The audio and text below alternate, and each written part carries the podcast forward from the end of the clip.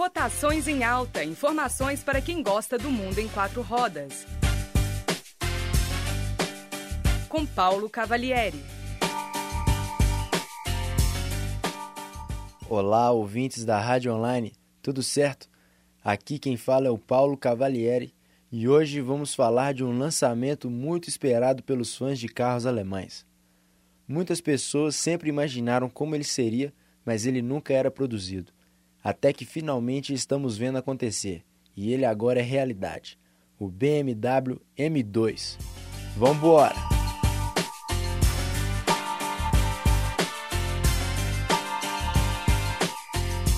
O modelo é o sucessor do 1M Coupé, que deixou de ser produzido em meados de 2011.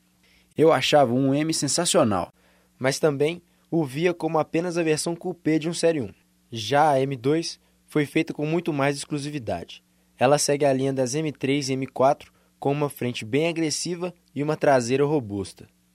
O motor é um 6 cilindros em linha 3.0 turbo, capaz de gerar 370 cavalos de potência. O torque é de 47,4 kgfm, podendo chegar a 50 com o overboost acionado. Pesando 1.570 kg, o novo BMW tem uma relação peso-potência de 4,24. Tudo isso funcionando com um câmbio manual de 6 velocidades ou um dupla embreagem de 7 como opcional.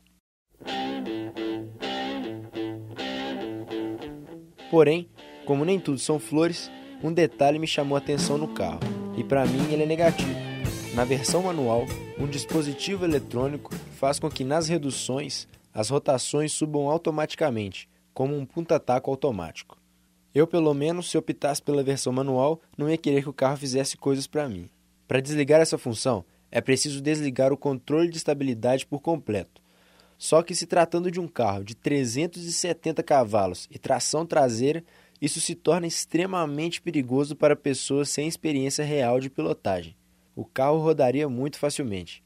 Contudo, a M2 parece muito divertida e oferece o que a divisão esportiva da BMW tem de melhor: estilo e velocidade.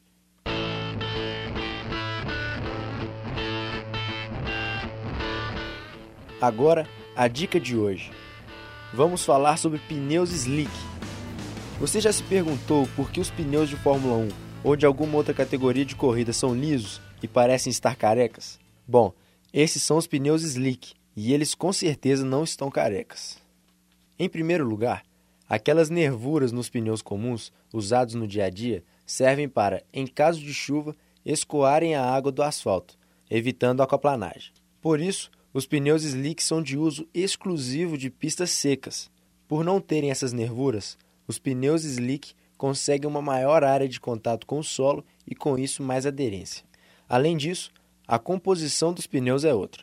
E um fator crucial nessa diferença é a temperatura. Os pneus de uso diário funcionam em baixas temperaturas, pois se você tiver que frear bruscamente logo ao sair de casa, você tem que conseguir.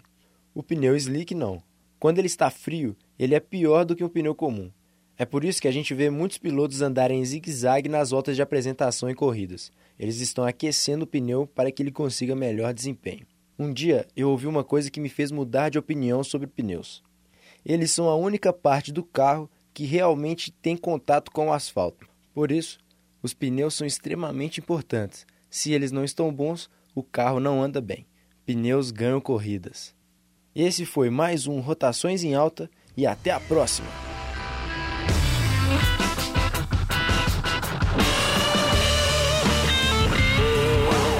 Este programa foi produzido por Paulo Cavalieri estudante da Faculdade de Comunicação e Artes da PUC Minas Coração Eucarístico.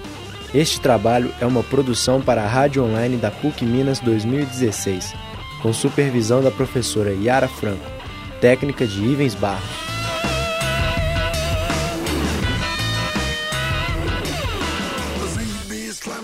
$25.